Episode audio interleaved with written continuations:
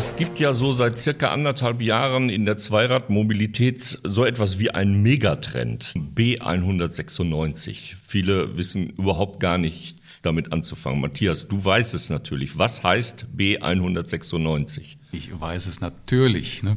Das ist äh, ganz simpel. Also eine, wenn, wenn, wenn, wenn Matthias nicht weiß, dann weiß ich auch nicht. Nee. Wobei wir nicht täglich mit dem Führerscheingeschehen zu tun haben, aber es ist mal untergekommen. Das ist eine der Schlüsselzahlen, die in Führerscheine eingetragen werden, wie beispielsweise auch, dass ich eine Brille während der Fahrt tragen muss, etc. Es gibt diese Schlüsselzahlen und B196 ist eben die Zahl für diejenigen, die dann mit dem Pkw-Führerschein auch ein Leichtkraftrad bewegen dürfen.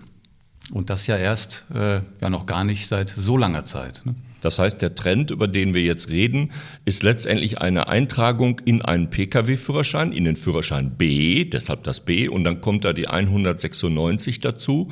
Und damit darf ich dann 125er Roller und Motorräder fahren. Unter welchen Voraussetzungen ich das darf, dazu kommen wir noch, aber das meint B196. Das ist genau der Punkt. Ja. Zum bestehenden Führerschein gibt es eine Ergänzung eben mit dieser Schlüsselzahl B196. ja. ja.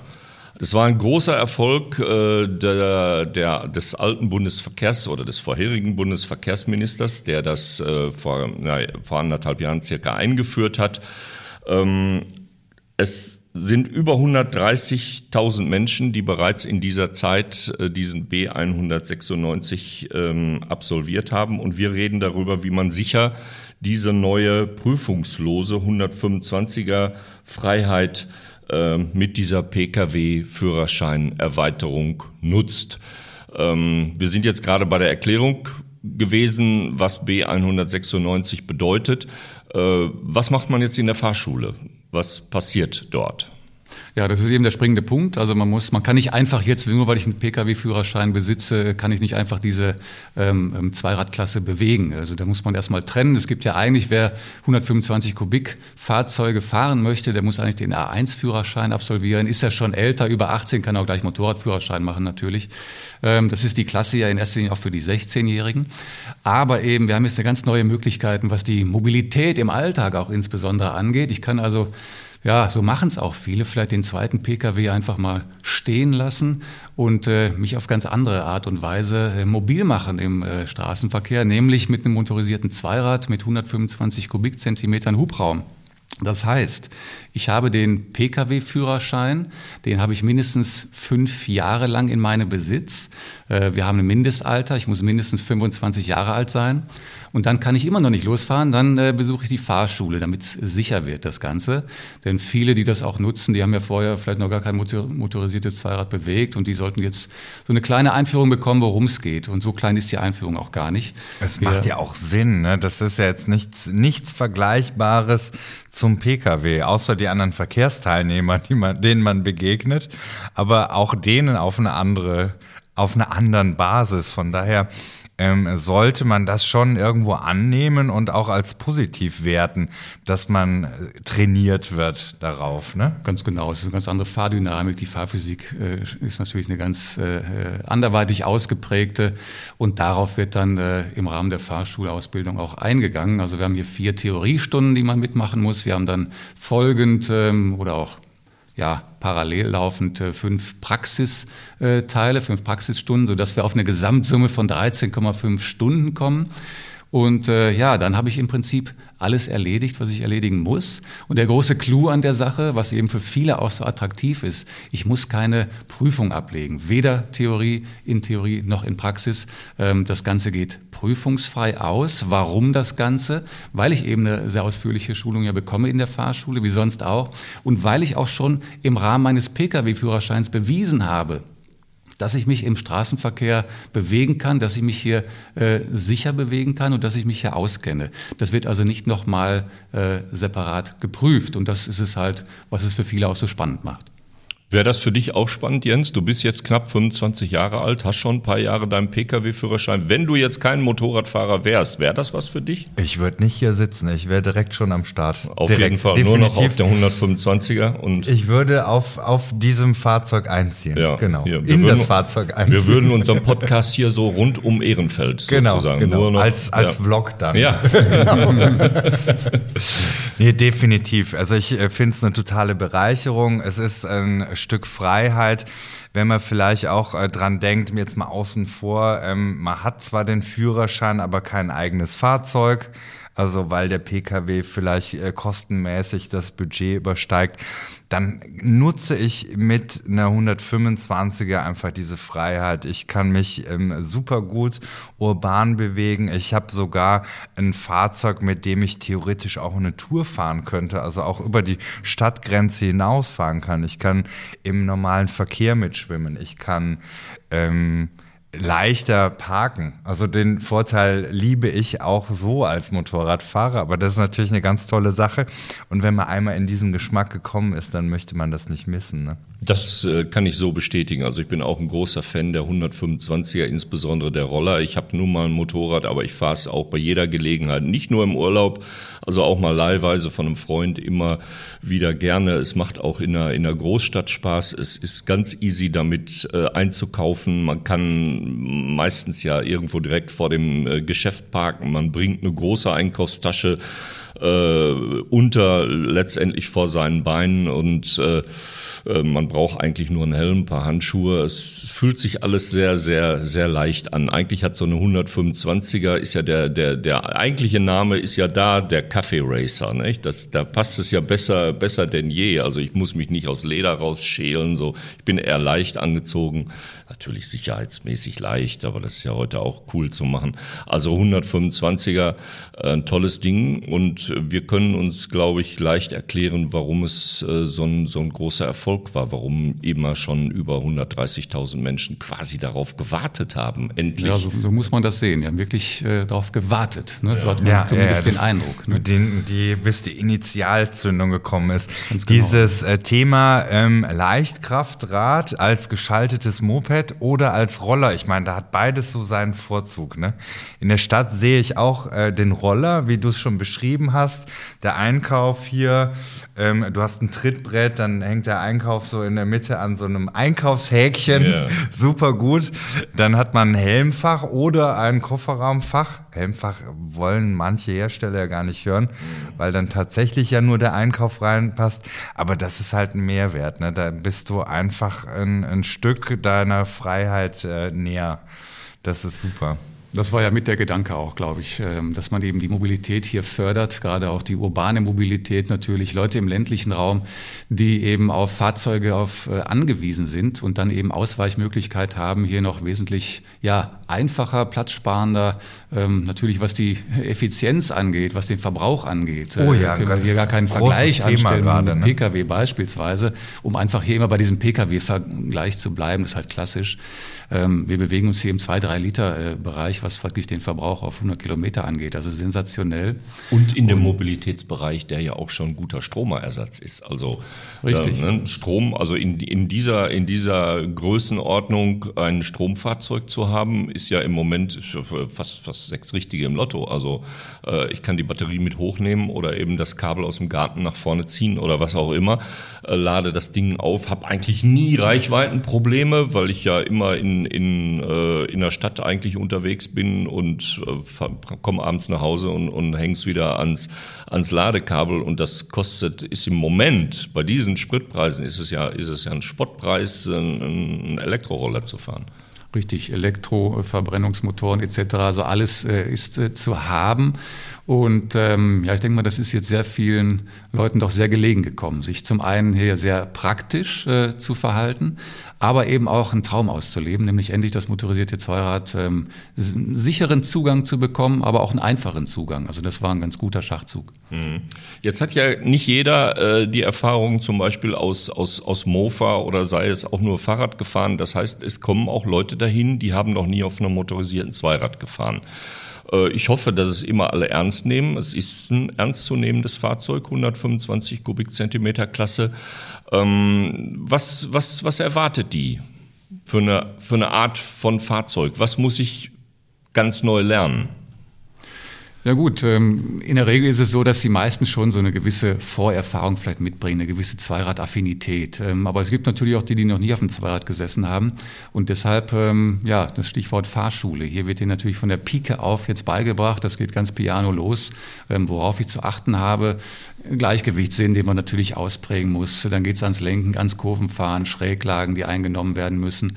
Da geht es ganz seicht zugange. Und ja, da muss man halt natürlich auf einiges achten. Man ist aktiver unterwegs, äh, ganz anders als im Pkw natürlich. Äh, man ist anders ins Verkehrsgeschehen eingebunden und das muss ich alles mit der Zeit mitbekommen. Ne? Dafür eben dann auch die, die Fahrschulausbildung.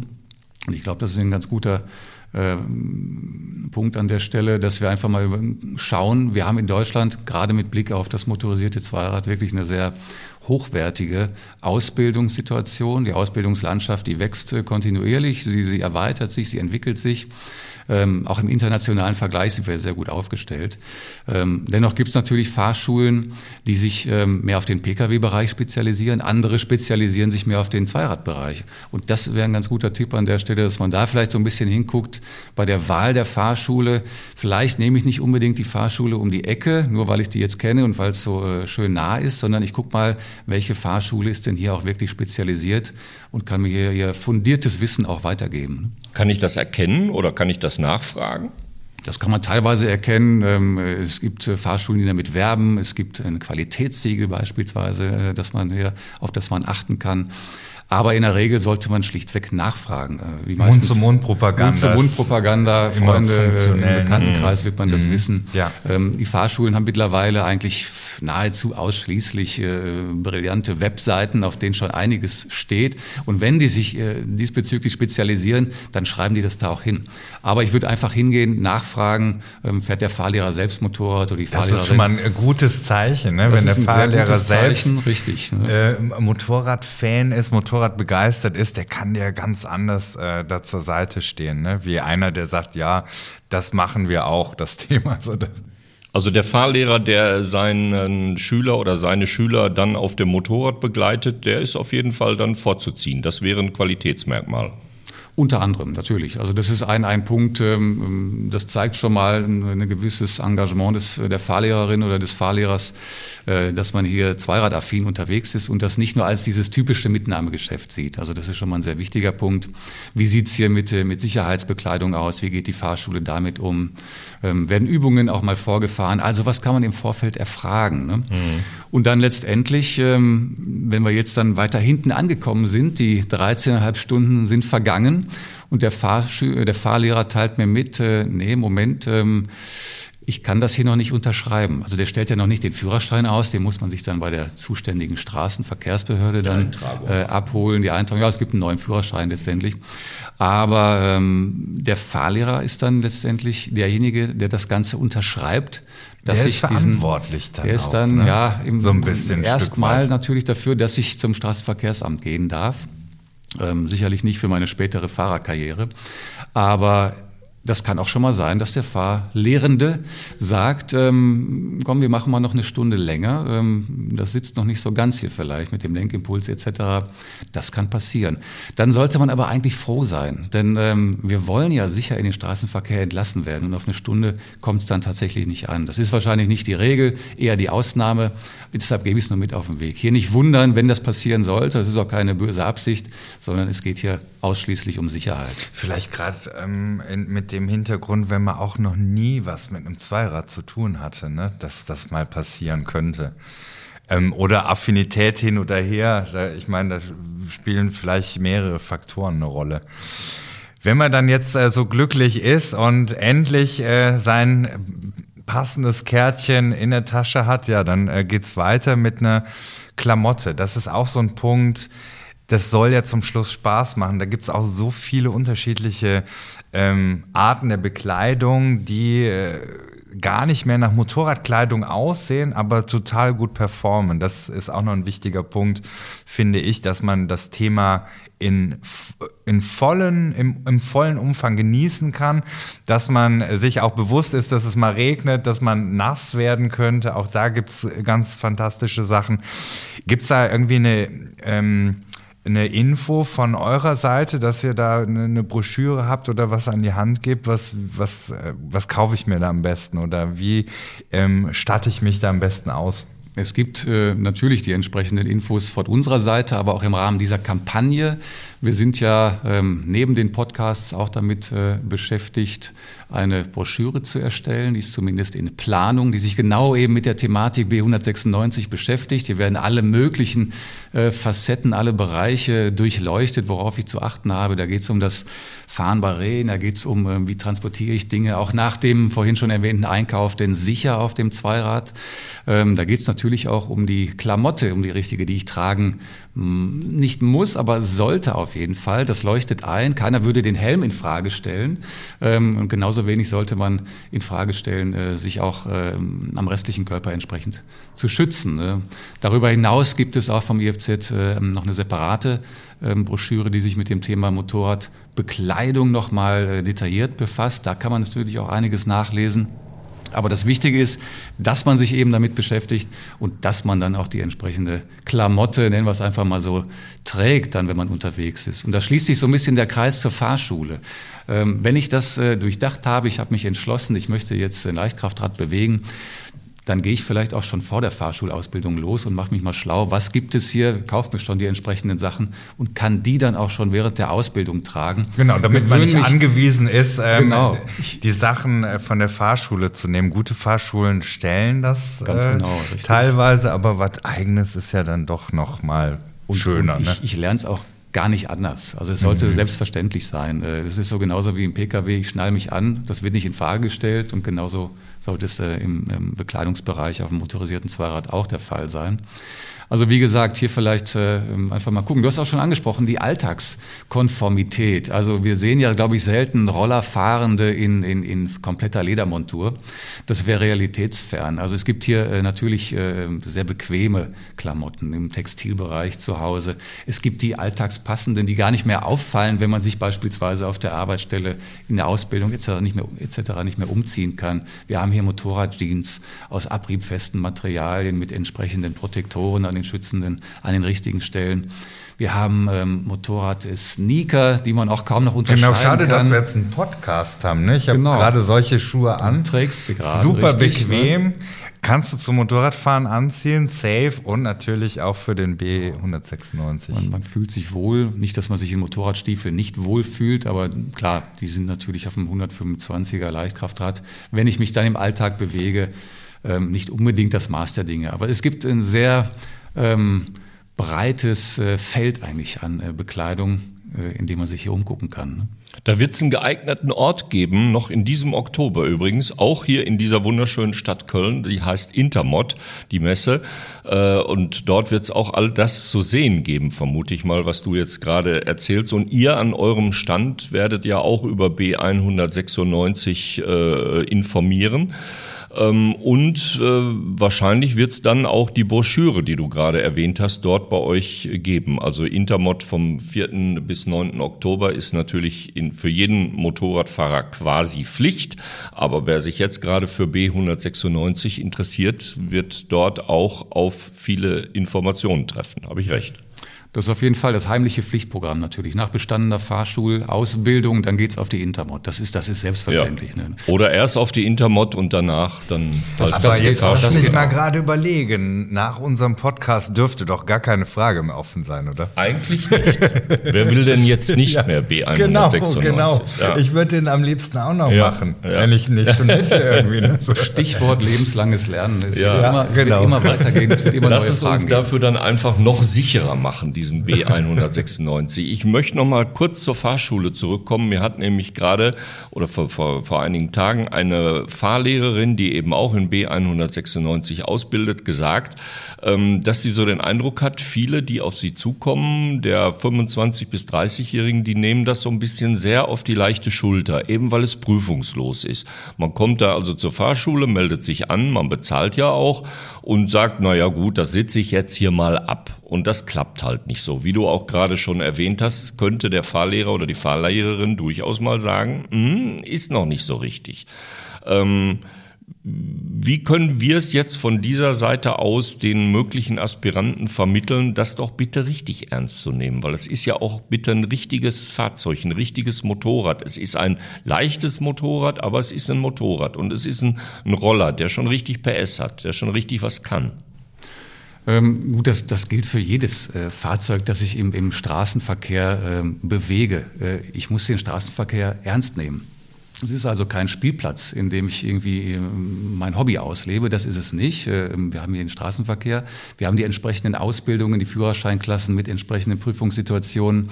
Und im Rahmen des B196 haben wir halt hier einen Kompromiss, um es eben, wie anfangs schon gesagt, denjenigen, die ja schon einen Führerschein absolviert haben, die schon gezeigt haben, was sie können, jetzt hier wirklich äh, den Zugang ähm, zu erleichtern aber einhergehend eben natürlich mit einer, mit einer sicheren Schulung. Und die muss man auch ernst nehmen. Und den Leuten müsste man dann auch, ich tippe mal, das sind wenige, aber denen muss man natürlich auch ins Gewissen reden. Und das werden die wahrscheinlich auch relativ schnell einsehen, dass man hier auf dem motorisierten Zweirad natürlich umso mehr aufpassen muss, ähm, mit Blick auf die anderen Verkehrsteilnehmer, das ist ja immer das A und O, aber auch mit Blick auf sich selbst, da ich eben keine schützende Karosse um mich habe, keine Airbags äh, von allen Seiten, sondern ähm, ich muss halt aufpassen, dass ich sicher unterwegs bin und dafür brauche ich eine gute Ausbildung.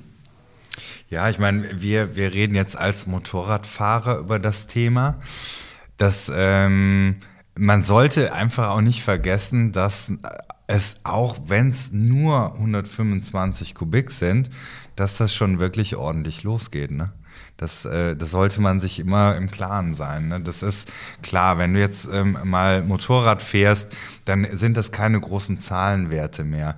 Aber wenn man nochmal reduziert zurückkehrt auf einen 125er, ist es dennoch, äh, es ist kein Mofa. Ich sag's mal, es ist kein Mofa. Es, es geht wirklich vor. Kleines Motorrad, wie der Name schon sagt. Genau, und gerade ja. beim, beim Roller ist es dann ja auch noch mit einer Automatik versehen. Das ja. heißt, ich gebe nur Gas und dann eventuell ja nochmal einen Topf drauf, wenn ich in, in dieser Leistungsklasse elektrisch, sorry, elektrisch unterwegs bin das geht ja schon richtig nach vorne. Ja, genau. Wir sind schon flott. Das ja, ist das ist, Frage. Ähm, wenn man es jetzt mit einem Pkw vergleicht, wird der Pkw schon ähm, stark motorisiert, um da in, in, in dieser Liga mitzuhalten. Ne? Gewicht äh, pro Leistung, äh, Leistung pro Kilogramm, so jetzt haben wir es richtig. Das, ähm, das sollte man sich im Klaren sein einfach. Eben, also man muss das Ganze ernst nehmen. Bei all dem Spaß und all dem praktischen Nutzen ähm, muss man es natürlich auch ernst nehmen. Das ja. ist äh, generell so, wenn ich mich im Straßenverkehr bewege, sicherlich. Ne? Ja, ich glaube, das war eine, wie soll man es sagen, sicherheitsbewusste Liebeserklärung von drei Motorradfahrern an die 125er Klasse, sprich an äh, B196. Äh, über 130.000 Menschen haben bereits von dieser Möglichkeit Gebrauch gemacht.